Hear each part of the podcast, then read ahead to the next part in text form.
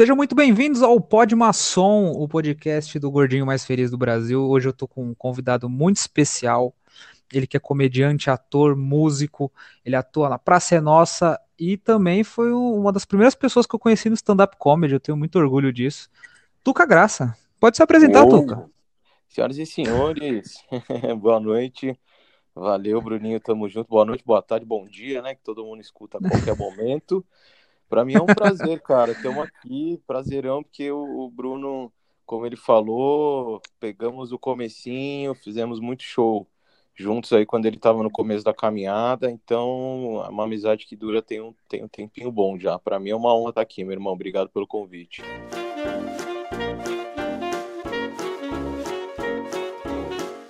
Uma coisa que eu queria começar falando no, no, no podcast, Tuca, é esse lance do início mesmo, né, cara? Porque primeiro era o início de tudo, inclusive do seu grupo, né? Ali era uma, era uma primeira formação. Eu também, embora já fosse da comédia há muitos anos, eu estava me iniciando no stand-up, já tinha um pouco mais de experiência, mas ali que eu estava começando a minha caminhada de shows semanais, onde eu conseguia colocar em prática os textos, estava entendendo o que era stand-up, estudando, pesquisando. Foi quando eu comecei a consumir mais, né?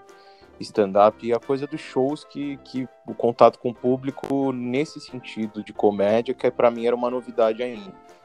Então, foi uma época assim, independente do grupo, é, embora a gente já tinha ali uma unidade de grupo, independente disso, para mim pessoalmente foi uma época fundamental, porque foi onde eu consegui colocar em prática tudo que eu estava aprendendo e, e nada mais legal do que o palco para você sentir se você tá no caminho certo ou não, né? Então foi uma época realmente muito legal mesmo, assim, eu guardo com o maior carinho do mundo.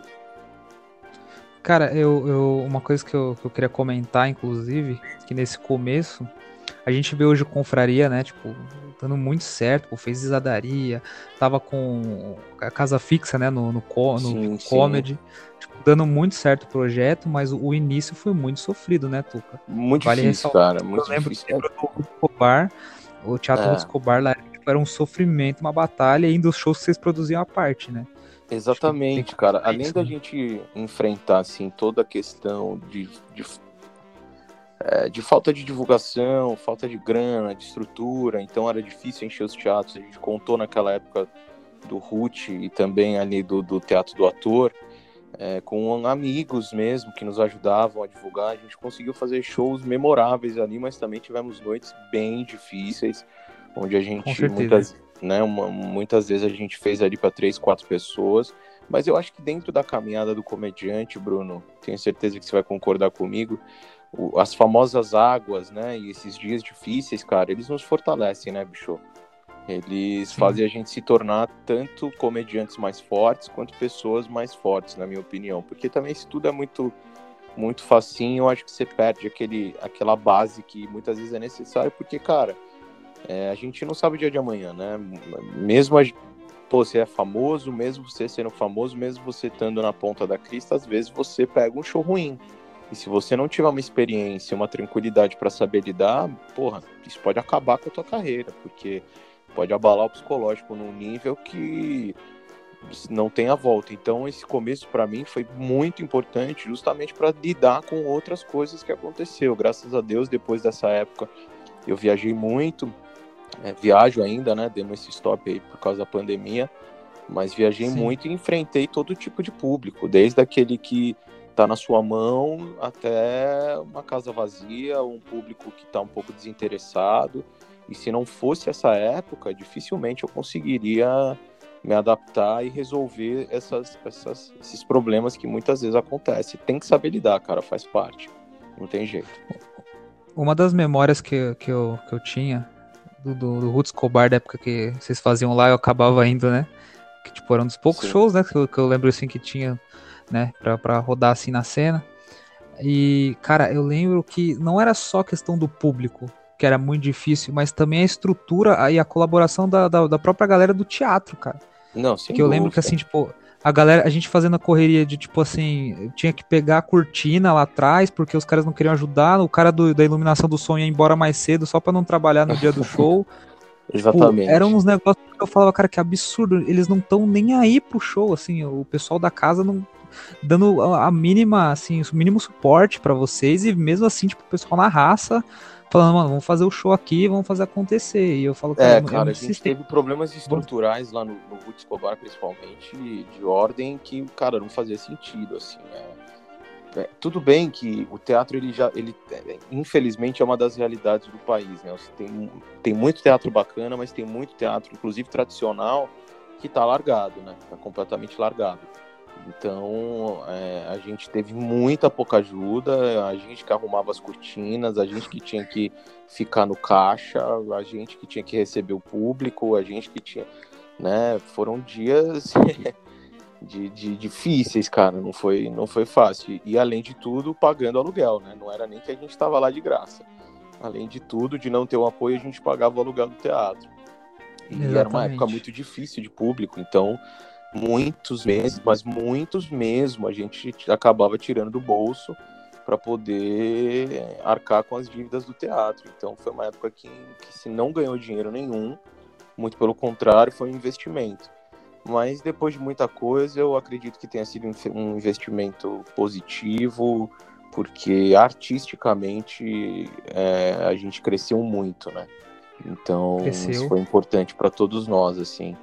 Embora o grupo tenha se modificado quase que 100%, é, por vários problemas que a gente teve, enfim, foi uma época onde a gente colocar bastante coisa em, pra, em prática no sentido de stand-up. Depois veio essa nova formação do Confraria, onde a música entrou e aí eu acho que a gente acabou se achando mesmo assim. Por você ter passado esse perrengue todo no começo, qual que é a tua visão da galera que tá, por exemplo, começando e já tem essa ansiedade de fazer dar certo as coisas, assim, você que passou pelo aquele caminho doloroso e depois, Sim. tipo, foi colhendo os frutos depois de muito trabalho. Eu lembro uma vez que a gente tava num show no, no teatro não lembro muito bem, mas acho que era Zona Leste, se não me engano, que ia ter do Confraria, e você, tipo, uhum. uma cara de muito estressado, eu lembro no dia, assim, tipo, parecia que você tava muito chateado, mas não, era cansaço de tanto trampo que você tava, e você falou pra mim, tipo, Bruninho, eu tô bem, mas é que eu tô eu trabalhando muito, a gente tá trampando muito pra caralho, eu falei, caramba, imagina a correria que eles estão fazendo para poder fazer virar, e, tipo, é. o pessoal que chega agora e já quer, tipo, colher os frutos e quer fazer show lotado e acha que a stand-up comedy é isso, sabe? Qual, Exato. Qual, que tu Não, pensa? Então, cara... Qual é a visão que você quer passar pro pessoal? Eu acho que a galera tem, tem, tem confunde um pouco, né? Porque, assim, se você compreender que o stand-up comedy e a comédia como um todo é um trabalho como outro qualquer, esse é o primeiro caminho, a primeira dica que eu dou. É um trabalho como outro qualquer, velho. Você entra numa empresa, você não entra como presidente da empresa. Entendeu? Você já não entra como CEO da empresa. Muito, muito pelo contrário, você entra num posto lá embaixo, aí você tem que ralar muito, aí você tem que subir. E aí, se você tiver talento, se você tiver correria, você vai chegar lá. Então não adianta, porque que acontece? A cena ela é muito exposta né? E, pô, é, é, é, muito legal quando a gente vê comediantes que deram muito certo, e aí você, muitas das vezes, só vê o resultado final, né? É igual você assistir o, o, o, o especial do Thiago Ventura no Netflix e achar que ele nasceu ali. E não, tá ligado? Pouca gente sabe, ou, enfim, não sei quantas pessoas sabem, mas imagina toda a caminhada do cara, né? Eu só citei ele como exemplo, mas praticamente todos que chegaram lá. Então, assim, é, tem que ser um trabalho, primeiro, um trabalho de experiência pessoal. Você precisa praticar. E você só pratica trabalhando. É, outra coisa, o, o, o, comediante hoje, principalmente nos dias de hoje, tanto que a gente tem aí uma porrada de comediante que tem produtora, que tem é, é, né, eles mesmos são seus próprios patrões, etc. Mas você tem que ter um engajamento empresarial mínimo que seja. E para isso, cara, existe muitas referências. Né? Então hoje você tem muita gente no stand-up que trabalha, fecha bar, e fecha isso, fecha aquilo, mas que precisa e entende que tem uma estrutura. Então quando a gente começou, por exemplo, no Confraria, a fazer shows na, é, pelas próprias produções, onde a gente mesmo fazia, a gente tinha uma listinha que a gente fez de coisas que tinham que ter no mínimo. Para quê? Para dar profissionalismo. Agora, muitas vezes essa estrutura que você pede, ela não vem. Muitas vezes você chega num dono de bar e ele caga para você, ele não acha que, ele fala, não, não tenho essa estrutura, não vou fazer. A gente fez muito show em quina de bar, em canto de bar, porque não tinha estrutura, não tinha luz, não tinha nada. É, mas tudo em prol da caminhada.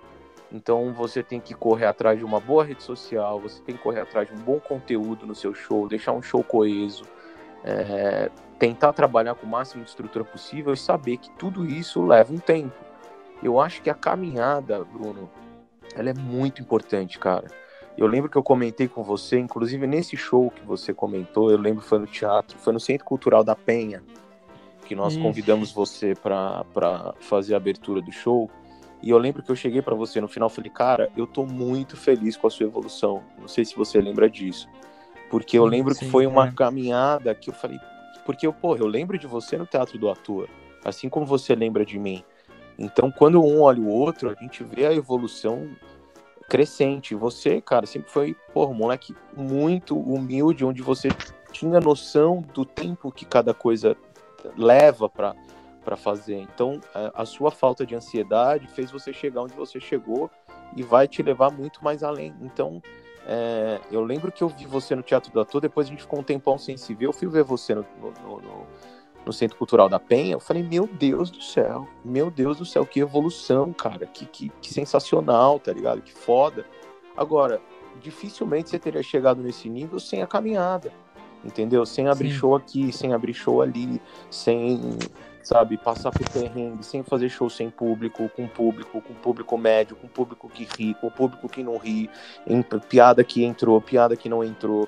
Então, eu acho que falta mais uma, uma consciência de tempo, entendeu? É, essa pressa, na minha opinião, ela não é saudável em quase que nenhum setor de trabalho, velho. Se você entra com pressa e quer o resultado de uma hora para outra, olha, eu não posso cravar 100% porque eu não, não tenho bola de cristal, mas eu, eu garanto que uma boa parte não consegue chegar com essa ansiedade. Porque você penar, acaba. Né? Exatamente, você acaba passando de. Né, aquele velho ditado, você acaba passando os carros na frente do boi. E aí você perde Sim. uma porrada de coisa, a ansiedade faz você ter atitudes que não vão contribuir, tá ligado? E, e muitas vezes você sofre baques que se você não tiver uma estrutura mental mínima, você desiste. Tá ligado? Sim. Eu lembro do primeiro show que eu fiz, antes mesmo dessa época do Root, e eu me lembro que, meu, é, o show em si, ele foi até legal, mas eu não tinha noção de regras de stand-up, de tempo, de nada. E eu ultrapassei o tempo, eu lembro que eu tinha 5, eu fiz 12. E foi meu primeiro show, eu não tinha a mínima ideia do que estava acontecendo. E fui muito criticado naquele dia. Muito criticado por pessoas que hoje são meus amigos, inclusive. Mas fui muito criticado na minha cara, assim. Eu sofri olhares, sofri, é, enfim, a galera falando mesmo. E, meu, aquele dia eu fui embora para casa quase que falando, bicho, stand-up não, não vou, não é, não é a minha. Até o dia que amigos me chamaram no canto falando, cara, você tem talento, calma, você precisa aprender, você precisa entender. Quando você aprender, quando você entender, aí você vai fazer da maneira certa. E se você não for humilde nessa hora, se dança, velho. Então eu falei, tá, beleza. Então eu vou entender, vou aprender, vou ver como é que funciona. E, um, no, e aí, exatamente um ano depois desse dia, é, eu participei do mesmo evento, porém foi um evento em que tinha nomes mais fortes do que o primeiro. E eu estava no segundo. E tinha pessoas que estavam nesse primeiro e não estavam no segundo. Aí foi uma, aquela sensação de redenção, tá ligado? Então, essa caminhada ela foi fundamental para mim, Bruninho. E acho que se essa galera tiver uma consciência de tempo, entender que tudo leva tempo e que, mano, você precisa ralar sim, muito, você precisa passar por tudo. Tem hora que você não tem apoio. E aí, você vai desistir? Não, velho, você vai mostrar que você tem condições. Então você vai correr atrás, você vai tomar o tapa, entendeu? Você vai ficar com a cara dolorida, mas lá na frente as pessoas vão enxergar o seu trabalho, as pessoas vão enxergar a sua caminhada. E aí os espaços vão começar a abrir. Porra, subir no palco, o Confraria do Hilários como convidado, o dia que eu recebi o flyer no meu celular, cara, me veio esses dias todos que a gente passou lá no Teatro do Ator, velho.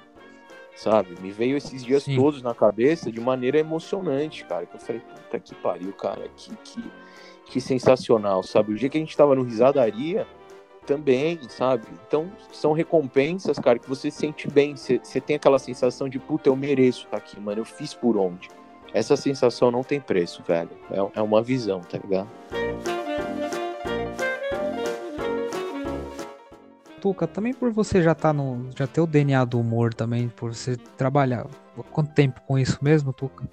Só de humor. Você vive há quanto com... tempo? Ah, cara, juntando com a comédia, praça com... toda essa onda, tem aí uns 18 anos. 18 anos, cara. 18 anos de, de, de, caminhada. Cara, isso eu acho que isso aí também já não te ajudou também a assimilar mais rápido a Sem comédia stand-up? Porque a gente, vê que uma galera assim, eu, por exemplo, pego é, a minha própria carreira, assim, eu sofri muito e tô sofrendo ainda por, por conta disso. E, tipo, uhum. é, a única coisa que eu fiz até hoje envolvida com humor é o stand-up. Uhum. Então eu sinto muito essa, é, a falta dessa não, não sei te explicar direito, mas seria meio que assim, não, não ter essa experiência, não ter essa malícia já do humor. Você já. É, entendo que você já sabe o que, o que, é engraçado, você já sabe o, o que, que vai fazer as pessoas darem risada e que você sabe o que é engraçado também para você, né? Acho que isso deve ajudar muito no stand-up. É, cara, é, a caminhada da, da, da comédia para mim, embora o stand-up tenha vindo sem, muito depois, é, me deu todo um suporte, né, Bruninho? Então, assim, tinha feito stand-up, mas já tinha feito incansáveis shows de personagem, com o Batman, com outros personagens que eu fiz na praça. Então, eu não precisei passar, por exemplo, pelo, por aquela adaptação, por exemplo, do público. Né? Tem muito comediante que demora a ter esse costume com o público, ainda se sente muito envergonhado ou ainda não tem aquela tranquilidade de lidar com o público. Isso, para mim, foi um corte de caminho mas eu sofri essas coisas em outros quesitos, não no stand-up comedy em si, mas na, é, na, na, comédia é, de personagem. Eu fiz muito sitcom, é, eu já tinha feito novela quando eu era moleque, então esse, esse, esse contato, o fato de ter de ser praticamente artista desde de sempre, me ajudou muito nessa adaptação de stand-up. Agora eu sofri uma grande dificuldade com a persona, eu demorei para entender quem eu era no stand-up, porque é, você conhece muito o meu show, então você sabe que eu trago muito desse mundo do personagem, mas eu tive que fazer uma adaptação para não ficar forçado. Não adiantava eu, eu, fazer um personagem no palco. Eu tinha que criar uma situação para inserir o personagem no palco, né? Isso foi uma adaptação que para mim foi bem complexa e eu demorei muito. Então eu fiquei, eu fiquei como é que eu posso dizer? Eu fiquei é, sambando, né? Eu fiquei me equilibrando entre a comédia de personagem e a comédia stand-up, até de fato eu achar quem eu era no stand-up. E aí eu fui atrás de referências, de pessoas, né? E, são estilos, cara. Sim, aí eu descobri depois de um tempo que são estilos, né? É, eu, eu tenho um cara, por exemplo, que eu gosto muito, mas que ele é de uma outra linha, ele não é muito careteiro, ele não tem ali o corporal muito como carro-chefe, que é o Afonso Padilha, só que é um monstro na hora de escrever. Sim. Entendeu? É um, é um, absurdo. Ele volta do Japão com três horas e meia de texto. Não, mas é. Eu, porra, aí é, não é tadinho, não. Eu sou muito feliz de fazer isso daqui, porque eu só sei fazer comédia. Eu só sei fazer comédia, não sei fazer mais nada. Eu dei errado em tudo, e aí na comédia eu mais ou menos tô dando certo. Eu só sei fazer comédia e bater punheta. São as únicas duas coisas que eu faço bem são as juro por Deus, são as únicas duas coisas que eu sei fazer bem. E aí comédia eu ganho dinheiro, que ninguém vai me pagar para bater punheta, tá ligado? Vou ter um especial da Netflix, uma hora e meia, eu tô... Se eu quiser ganhar dinheiro com punheta, vai ser batendo pra alguém. Então vai ser constrangedor, que eu vou ter que ficar meio que.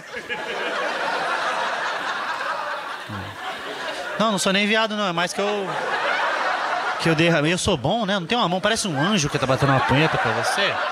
Não, tem uma mão boa. Fecha o olho pra você ver, não parece uma mina. Não parece, não é igualzinho uma mina. Fala, irmão, se puder parar de falar. Fala, deixa E a maneira com que ele conta, ele é muito mais contador de histórias, né? Eu já sou um cara que eu conto aquela história, mas eu preciso fazer a história. Então, se eu conto que a velha chegou, eu faço a velha chegando. Se eu conto que eu encontrei com o Frota, eu faço a voz do Frota. Eu, faço, eu, eu, eu insero. Mas aí, depois de um tempo, eu descobri que é estilo, é estilo de caminhada, é estilo. E é onde eu me encaixei. Eu não conseguiria ser tão brando assim no palco, sem, sem botar minhas caretas para fora. Eu não me sentiria satisfeito. Sim. Entendeu? Então, é, essa respondendo a sua pergunta, né? Essa caminhada toda da época da, da, dos personagens e esses 10 anos antes do stand-up que eu tive de, de, de, praça, até mais um pouco, né? 13 anos quase, me ajudaram profundamente. Todo contato com o palco. Eu sou músico, né, Bruninho? Então eu também tive muito contato com o público em show de banda, eu toquei muito em barzinho. É, então eu já tive esse contato com o público, noite boa, noite ruim, noite que todo mundo levantava e dançava e cantava comigo, noite que ninguém sentava e, e parecia que eu não estava lá. É, então isso me ajudou muito a cortar um pouco o caminho para na hora que eu chegasse no stand-up eu já ficar um pouco mais à vontade com o público. E aí sim correr atrás do texto, correr atrás da persona, correr atrás da apresentação em si. Né? Mas, é, querendo ou não, esse estilo né, que tu tem é o que acaba te destacando também dos outros, né? Sem dúvida, como, é porque é verdadeiro, que... né, Bruno? Isso. Eu acho que é quando você trabalha com verdade, cara, dificilmente vai, vai, vai, vai falhar. A galera não, não, não suporta o cara que tá lá em cima e ela vê que ele não tá com verdade. Ele vê que ele tá forçando uma barra. Aí fica complicado. Então Sim. eu tentei sair desse meu estilo porque eu, na época, achei que era o certo. E depois não. Inclusive, conselhos de grandes amigos do stand-up falaram: cara, você é assim. Não deixe de ser assim. É isso que faz você ganhar o destaque que você tá ganhando. Então não adianta você pirar e querer ser uma pessoa que você não é foi aí que eu comecei a apertar então o meu estilo. E aí eu assumi para mim mesmo. E aí, quando eu assumi para mim mesmo que esse era o meu estilo, cara, aí tudo ficou muito mais fácil. Tuca, em relação ao, ao seu grupo de comédia hoje, o Confraria, o que que o Rick Minervino e o Pateta pôde agregar para você, pro seu crescimento também? Então, cara, o Confraria, você mais do que ninguém sabe que tem uma história de novela, né? Daqui uns anos nós vamos, nós vamos fazer o filme Escreve um livro. Escrever um livro. Porque é assim, é, você lidar com, com pessoas, Bruno, é muito difícil. Você sabe disso. E você lidar com um grupo é mais difícil ainda, porque é, a gente chegou a ter uma formação de cinco integrantes. Então você ter cinco cabeças ali, completamente diferentes, tentando chegar no mesmo lugar, se você não tiver uma harmonia não adianta. Isso serve para banda, isso serve para empresa, isso serve para qualquer coisa que você vai fazer em conjunto, né? É, fazer uma comparação bem rápida e rasa é igual um time de futebol que não tá entrosado. Pode ter os melhores jogadores. Se não tá entrosado, mano, não adianta. Entendeu? Não adianta. E aí você pega muitas vezes um time que nem tem tantos jogadores bons assim e ganha de uma porrada de gente porque tá entrosado. Então a gente durante muito tempo tentou se entrosar e a gente não conseguia. Depois a gente teve problemas de, de, de teor, de, de pessoal mesmo, de caráter e algumas coisas que a gente teve que cortar pela raiz porque não, não condizia com o que a gente, eu entendo como vida. Então a gente teve que fazer essa separação. Porém, o Rick é o cara que sempre, a gente sempre falou a mesma língua até antes do Pateta entrar. E a gente sempre tinha o sonho de levar música para Confraria. A gente sempre conversava e os outros integrantes eh, eles barravam esse, esse, esse, isso que a gente queria, né? A gente não conseguia. Então, quando aconteceram alguns problemas e eu e o Rick a gente se viu sozinhos praticamente, e o Confraria ficou por um triz, né? A gente quase que terminou, na verdade a gente teve todos os motivos do universo para terminar veio o anjo que se chama Pateta, André Pateta, e, e eu já era muito fã do Pateta por conta da sua arte, ele é um cara genial, ele trabalha um, um, uma, uma linha de comédia que sempre me agradou, eu sempre fui muito, muito fã do trabalho dele. É, eu sou André Pateta. É, alguém aqui assistiu o Pânico na Band? É, duas pessoas. Por incrível que pareça, tem mais gente aqui que me conhece do pânico do que no pânico. Chegava na Band, aí quem é você? Sou o André Pateta. Não, eu trabalho aí no, no pânico. Não, então RG, né? Aí tava lá, meu nome e tal, não sei o quê. Não, mas aqui não tá pateta. É que é coisa do nome artístico. que eu decidi ter esse nome na vida, né? Porque André por parte de pai e mãe, Pateta por conta da vida, né? Que me transformou no, no Pateta. Falei, tá bom, tá, tá, tá. E a gente, muito por acaso, ficou amigo num, numa festa que a gente se encontrou. E sabe quando bate o santo? A gente ficou muito amigo de uma maneira muito natural. E eu encontrei com o Rick nessa, nesse mesmo lugar. E eu lembro que eu chamei ele no canto e falei, cara, é, eu acho que eu achei a pessoa que pode nos, nos agregar e nos ajudar. Isso a gente ainda estava em três, ainda tinha um terceiro um terceiro comediante que tava, ainda estava no grupo. E aí o Pateta foi fazer com a gente uma temporada em Monte Verde. Você deve se lembrar que a gente fez lá algumas vezes. Sim. Né? E, Inclusive e... a primeira vez que eu fiz show fora de São Paulo. Exa... Isso aqui fora. E a gente Muito entrou em temporada mesmo. lá, ficamos um tempo bastante razoável. E nas últimas, nas últimas apresentações, o Pateta foi como convidado. E foi um dos fins de semana mais legais que a gente teve de todos os tempos. A gente riu muito e o Pateta realmente agregou em níveis que a gente não imaginava. Quando a gente voltou para São Paulo, é, eu na hora chamei o Rick e falei, bicho, a gente precisa convidar o Pateta para confraria. Eu acho, eu acho que ele não vai aceitar, mas eu acho que a gente tem que fazer esse convite, porque ele vai agregar muito. E aí o, Rick na hora falou, meu, concordo plenamente. É, na época, o terceiro integrante não quis muito assim, mas foi voto vencido e por, pela nossa alegria o Pateta topou. Depois que ele topou, a gente ainda ficou numa caminhada de uns três meses sem rumo, digamos assim. O show era muito padrão, a gente não conseguia mudar. Mas o Pateta já trouxe o elemento clown, ele já trouxe o elemento de, de, de comédia corporal, comédia de expectativa. Isso foi uma coisa que agregou muito Confraria e eu consegui colocar finalmente é, a minha musicalidade no grupo. O Rick conseguiu finalmente colocar a musicalidade dele no grupo e a gente começou a traçar um caminho. Quando o terceiro integrante saiu, o quarto no caso, e aí ficou eu, o Rick e o Pateta, a gente sentou, fez uma reunião e falou: cara, a gente vai começar do zero.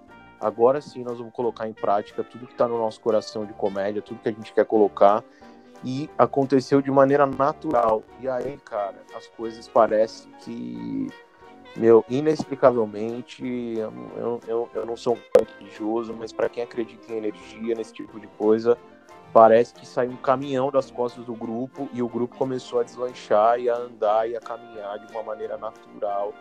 E a gente começou a criar que eu sempre sonhei, o Rick sempre sonhou e a gente não conseguia. E o Pateta abraçando todas as nossas loucuras de uma maneira que a gente também não imaginava. E aí cada um com a sua peculiaridade começou a somar um para o outro. E a gente se tornou um grupo extremamente coeso, onde a gente fala a mesma língua, onde a gente consegue colocar em prática é, tudo que está nessas cabeças malucas. E a gente pensa muito igual, embora as artes cênicas sejam um pouquinho diferentes, a gente se soma. E os resultados começaram a aparecer, cara. Então foi realmente muito sensacional. Eu considero, de fato mesmo, o Confraria Comedy, que existe, para mim, né, o grupo teria mais de três anos, digamos assim, mas para mim o Confraria tem um ano e meio, é um formato que nos preenche e eu não quero abandonar tão cedo, cara. A gente tá, mesmo com essa pandemia, a gente tá mais unidos do que nunca. O André Pateta, ele, ele é genial mesmo, né? Acho, ele é genial, cara. Ele é genial. Ele tem, ele tem um timing muito pessoal. É, a comédia de expectativa do Pateta, inclusive, foi uma coisa que eu aprendi muito com ele.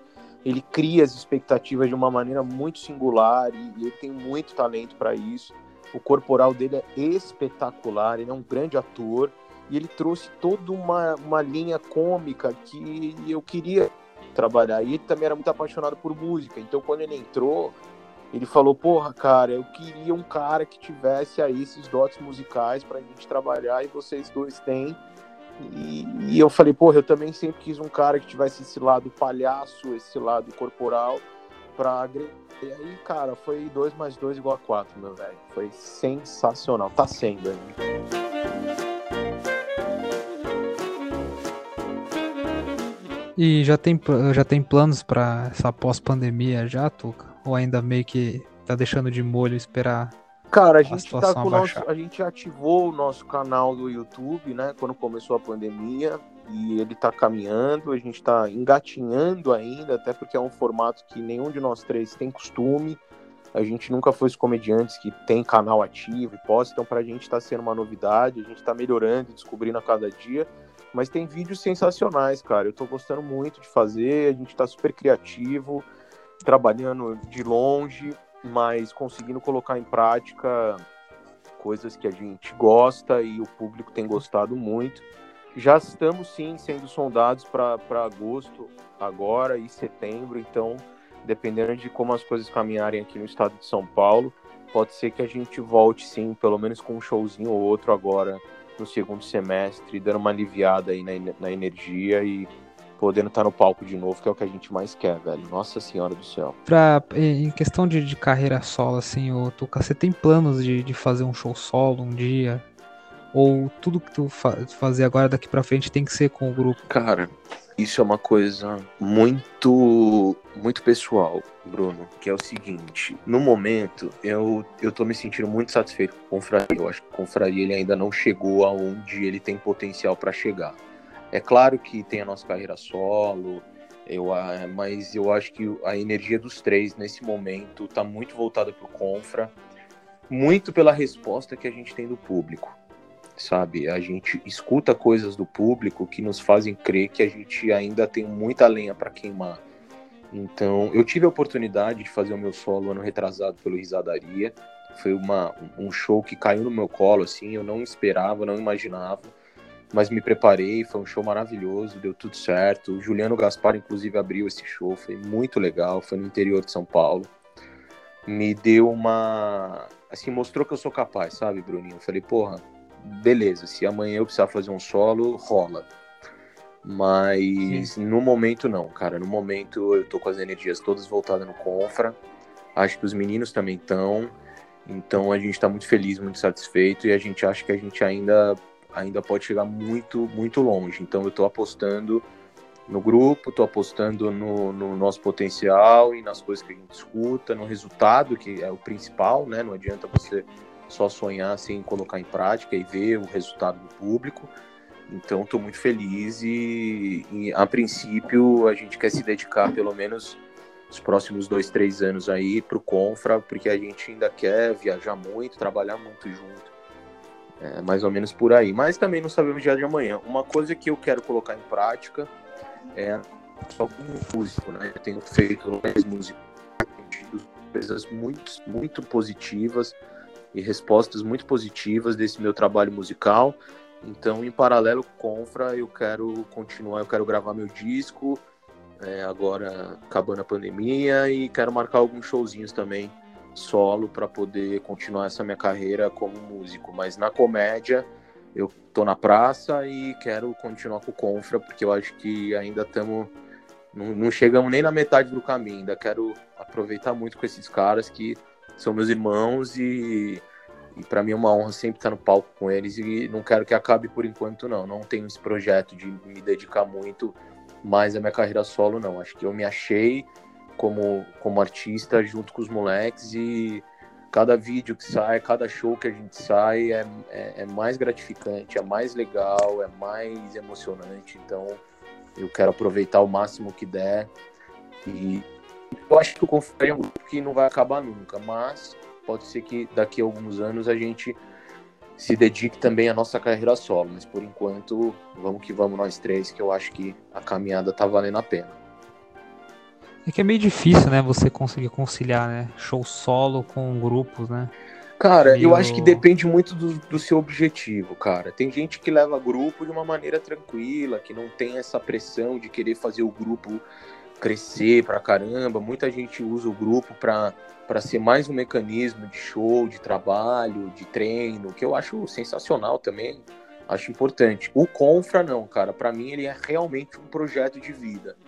Pelo, pelo que a gente vem apresentando, porque você conhece o show hoje, você sabe que o Confra não é só stand-up comedy, aliás, ele é menos stand-up comedy, e cada vez mais um show de comédia musical e, e, o público tem gostado, cara. Então não tem por que a gente abrir mão de uma coisa que a gente ama fazer e que o público tá gostando. Então, acho que dependendo do seu objetivo, dá para levar com o nosso objetivo de crescer mesmo, de pô, a gente tem o sonho de viajar ao mundo fazendo show musical com confraria, sabe? Então, para isso acontecer, cara, a gente ainda tem que ralar, ralar e muito. Então, eu quero continuar por enquanto nessa caminhada aí com aqueles malucos. Falando de, de Praça Nossa, Tuca, começou muito novo na, na, na praça, mas a gente conversou uma vez e você falou que a caminhada não foi fácil. Inclusive, você teve muita ajuda da sua esposa, né? Podia compartilhar um pouco essa história, porque eu acho, tipo, ela sensacional. É uma das coisas que mais me motiva, assim. e, e, mostra que também sem parceria você não, não consegue chegar longe, né, cara? É difícil, né? Segurar a bronca, assim, principalmente no começo, né? Cara, exatamente. Muita gente sabe já, mas para quem não sabe, né, eu sou filho do Saulo Laranjeira, que é um comediante dos mais fodas do Brasil e muita gente acha é, que isso foi fácil, na verdade foi o contrário, porque eu vou Paulo, Belo Horizonte, eu sou de São Paulo, mas quando eu fiz 17 anos eu fui para Belo Horizonte e eu voltei de Belo Horizonte casado e com uma filha. Então, quando eu cheguei aqui, eu tinha 21 anos e meio, quase 22. Eu fui pai com 20. Minha filha tinha um ano de idade. E é, mesmo meu pai fazendo a praça, ninguém ganha salários muito altos. É, graças a Deus, meu pai é bem de vida, chegou lá onde ele queria, mas muito longe. Uma coisa é ele para ele mesmo, outra coisa é ter dinheiro para sustentar todo mundo. E não é assim. A vida, pelo menos para nós, não, não foi dessa maneira. E eu sempre tive aquele orgulho saudável, né? Não aquele orgulho que te faz mal, mas eu sempre tive aquele orgulho saudável de, de querer a minha própria vida, né, Bruno? De ter a minha vida, de ter a minha de não ficar dependendo dos meus pais, etc. Então, quando eu cheguei em São Paulo e eu comecei a fazer a praça, eu tinha 22 anos, é, eu, eu recebia cachê, e era um cachê irrisório, né? Era um cachê que, mano, não segurava nada, eu não conseguia pagar nem a escolinha da minha filha com esse cachê. E nessa época, a minha esposa é, trabalhou muito. Na época, ela trabalhava em lojas de shopping, ela sempre foi muito talentosa e ela virou gerente, ganhava bem. E ela segurou uma peteca gigantesca para mim, enquanto eu buscava esse sonho no começo e não ganhava praticamente nada. Tocava com a banda, também muito pouco, tocava na noite, ganhava aqui e ali mas se não fosse é, esse, esse período que ela me, me deu toda uma estrutura financeira, trabalhando pra caralho para o meu sonho, é, não, não estaria onde eu tô. Assim, eu não tenho dúvida disso. Então foi um período onde eu sou eternamente grato a ela. Eu estou completando esse ano 16 anos de, de casamento, com muito orgulho. E se não fosse esse começo, onde ela foi fundamental na minha vida, eu não teria chegado aqui. E aí, no futuro, é, quando eu estava mais tranquilo, contratado, eu falei: meu, desencana, vai fazer o que você ama. E ela foi atrás das coisas dela e eu tive a oportunidade de ajudá-la, assim como ela me ajudou. E hoje, graças a Deus, um ajuda o outro. Então, tudo valeu a pena, né? Tanto ela me ajudar quanto eu ajudá-la depois. Um completou o outro, sabe? Não, não, não teria tido sucesso eu sem ela e ela sem mim. Então é muito, muito gratificante mesmo, cara. Essa história é, é muito linda e, e até hoje eu agradeço a ela. Assim. Pode parecer clichê o que eu tô falando, mas é, é pura realidade. É, toda vez que acontece uma coisa muito foda, a primeira vez que me chamaram para fazer o Risadaria, eu lembro de ter chegado para ela e falado: Meu, muito obrigado. Muito obrigado pelo que você fez lá atrás por mim, porque senão eu não, não, eu não estaria aqui hoje. E ela também, quando terminou o mestrado na, na, na, de, de, teologia, ela também me abraçou e falou: Meu, obrigado por tudo. E, cara, nada mais justo do que um ajudar o outro. Se é uma parceria, né, cara? Casamento é parceria, casamento é, é união. Então, esse começo foi muito complicado, principalmente financeiramente falando. Mas é aquilo que a gente estava falando há pouco, né, meu irmão? É a caminhada, é o plantar dia após dia, após dia, após dia, após dia, é mês, é ano, é ano, uma hora a coisa vai. E aí, graças a Deus, pintou aí o Batman, que foi um personagem que foi um divisor de águas na minha vida, e aí eu consegui o meu contrato, consegui uma estrutura mínima familiar, de financeiro, e aí as coisas começaram a, a caminhar. É, nesse período que tu, tu fazia o Batman, Eu tenho uma boa memória porque eu era bem criança ainda. e, e eu acho essa coisa mais genial, cara, de eu estar assistindo na TV o Batman da praça e eu um dia consegui ter a oportunidade de ser amigo dele. então, então isso, isso, é muito, isso é muito bacana. Mas naquela época, ô, tu, tu começou a, a, engrenar na sua carreira mesmo, que você viu que já estava estabilizando. Tem, tem que ter a, o, o, pé no chão ali, né? Você muito, teve o, algum momento muito. de vislumbre, assim? Porque acho que a grana, quando ela começa a entrar, ela deve subir um pouco a cabeça da, Cara, da pessoa, então, não importa o meio artístico. Como que foi isso para você? Ainda mais se você é casado, sua mulher sim. deu aquele suporte de tipo, vamos segurar as coisas, tem que ter calma, é, uhum. é, sem empolgação, sem muito oba-oba? Cara, é, a minha sorte, Bruno, é que meu pai já era artista desde que eu nasci. Então, eu tive muita sorte de ter do meu pai me mostrar como a coisa funciona. Então eu não, eu não me deslumbrei por justamente já ter contato com a realidade do que é ser um artista desde sempre. É, principalmente meu pai também que veio do interior, lá da puta que pariu, ralou muito, correu muito para chegar onde ele chegou. Ele sempre me passou uma noção muito real do que é a arte, principalmente no país como o Brasil. Porém, quando o Batman surgiu, depois de um ano de Batman, foi um, sucesso que eu, eu não imaginava, mesmo. Assim, é, tô falando de coração, eu não imaginava que íamos chegar no Ibope que a gente chegou com o personagem. E aí sim, eu tive ali um período, eu não posso dizer de deslumbre, mas eu tive aquele. Sabe quando você respira mais rápido? Eu falei, puta, meu, agora vai, agora vai. E aí eu tive que tomar muito cuidado para não chegar em níveis que me prejudicassem, né? Então, é, eu devo muito, nessa época principalmente, eu devo muito ao meu pai, porque ele sempre me puxou. Quando eu tava querendo voar demais, ele me puxava pro chão e falava: opa, menos, bem menos, bem menos, que você tem que ralar muito ainda para querer bater essas asinhas aí. Então eu tive muita sorte por ter uma família de artistas e por ter uma família que ama a arte, entende a arte como uma profissão mesmo onde você trampa dia após dia. Isso foi uma sorte, porque provavelmente se eu não tivesse essa família, fosse meio sozinhão no mundo, eu teria deslumbrado sim e que provavelmente não traria bons resultados futuros.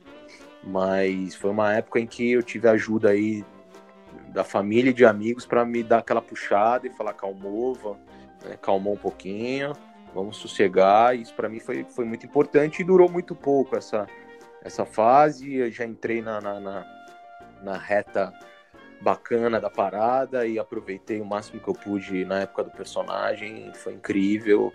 Mas devo muito ao meu pai, cara. Nesse quesito de pé no chão, eu tive um professor lá e para mim foi fundamental. Senão, eu nem sei como é que seria, não, bicho.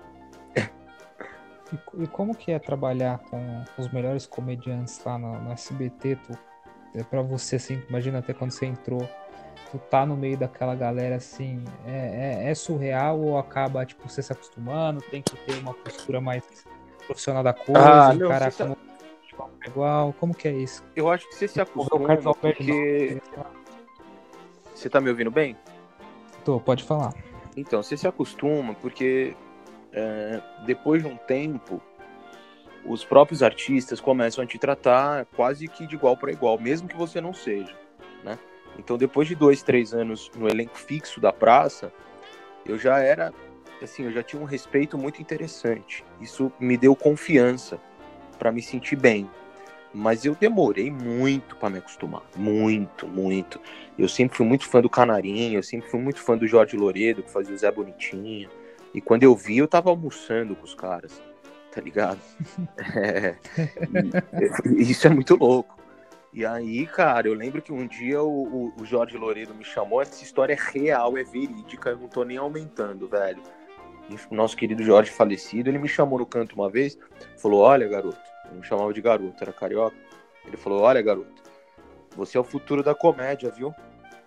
Você leva essa porra a sério, viu? Você não brinca, não.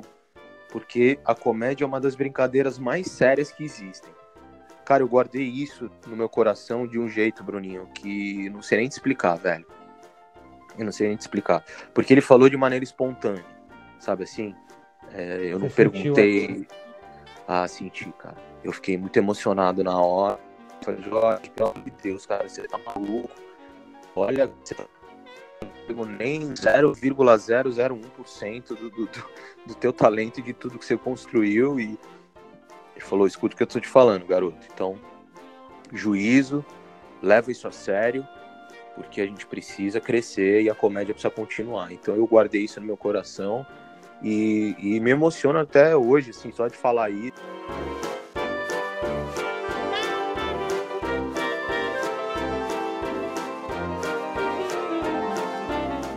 Eu acho que se acostumar 100% não é possível. eu não, sei se eu não consegui é. me acostumar 100% assim, né? Moacir Franco, cara, que é um cara que eu sou fã, eu tive a oportunidade de ver ele trabalhar no camarim, pedir minha opinião. Ó, oh, acabei de escrever esse texto, dá uma olhada, tu, ver o que, que você acha. Eu, ó, pelo amor de Deus, mano, você tá louco? Quem que sou eu para achar qualquer coisa que você escreve? Ele, olha essa porra, caralho. Vê aí o que, que você acha e tal. Então, é, eu só tenho a agradecer, Bruninho. Um privilégio, cara. É, e, e, e, e, ouvir isso de, de outros comediantes que chegaram bem depois de mim. Eu tô lá 13 anos, então você imagina Chegaram outras pessoas e falaram, cara, que honra estar com você aqui. Eu, cara, pelo amor de Deus, honra é estar com os outros caras. Eu sou, tô chegando agora. Isso depois de 10 anos de casa. Como que tu lida com porque assim, a gente vê a, a, parte boa da coisa, mas com certeza você já deve ter ouvido muito não, ouvir muito desiste, é possível que só veio os benefícios na, na carreira. Ainda mais o tanto, tempo, tanto de tempo que tu tem na comédia, assim. Cara, é, é eu. É você, você assimila as coisas, como que você faz para poder lidar com crítica também? Não construtiva, mas até a, aquelas críticas destrutivas que você fica, de certo modo, mal. Como que tu, tu reage a isso? Cara, eu acho que quando, quanto mais você se conhece, Bruno, e quanto mais você sabe o que você quer e do que você é capaz, eu acho que a opinião das pessoas destrutivas como você está dizendo, elas começam a não ter tanta importância assim. É claro que isso é uma caminhada, isso não acontece do dia para noite. Eu me abalava muito quando eu era jovem, é, molecão, e ouvia alguma coisa ou outra, e, e eu via aquela inveja e aquelas pessoas me colocando para baixo. Mas depois de um tempo, eu fui ficando cada vez mais seguro do que eu queria.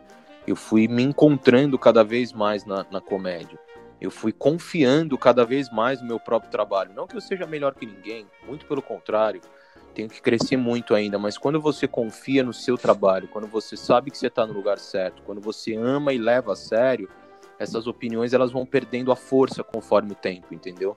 Então hoje em dia, cara, para me abalar nesse sentido, tem que ser realmente uma coisa muito fora da curva, porque eu já sei quem eu sou e eu já sei o que eu quero. Então não vai ser um ou outro que vai me dizer algo que vai me desestruturar.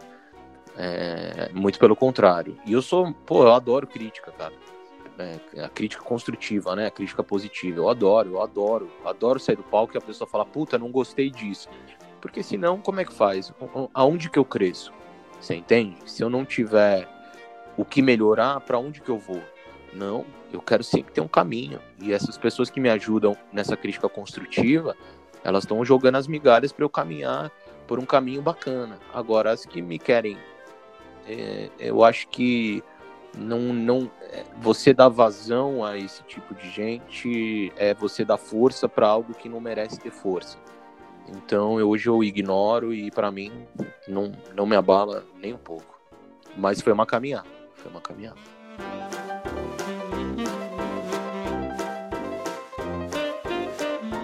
Tuca, aqui já, já deu tempo pra gente. Eu queria agradecer. Pô, eu falo pra caramba, né, Bruninho? Desculpa. Imagina, você tá doido. Isso aqui pra mim é uma aula. Você tá, tá tendo uma conversa, tô tendo uma aula de humor. Imagina, tamo junto, velho.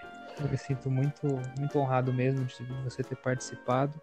É, pode deixar suas redes sociais. Legal. E a gente finaliza aqui o podcast.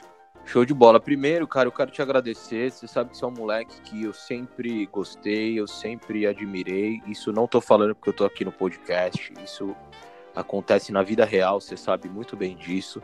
Todas as nossas conversas, os nossos papos de camarim. É, eu quero te parabenizar pelo seu crescimento, cara, por você ser um lutador e levar isso a sério e se dedicar e vai muito longe ainda, mais do que você já foi. Então, É, parabéns, para mim é uma alegria, cara, ter você como amigo hoje. Então eu que te agradeço, parabéns pelo projeto, obrigado pelo convite. Para mim foi uma honra trocar essa ideia, bater esse papo. Estou aqui à disposição sempre, meu irmão.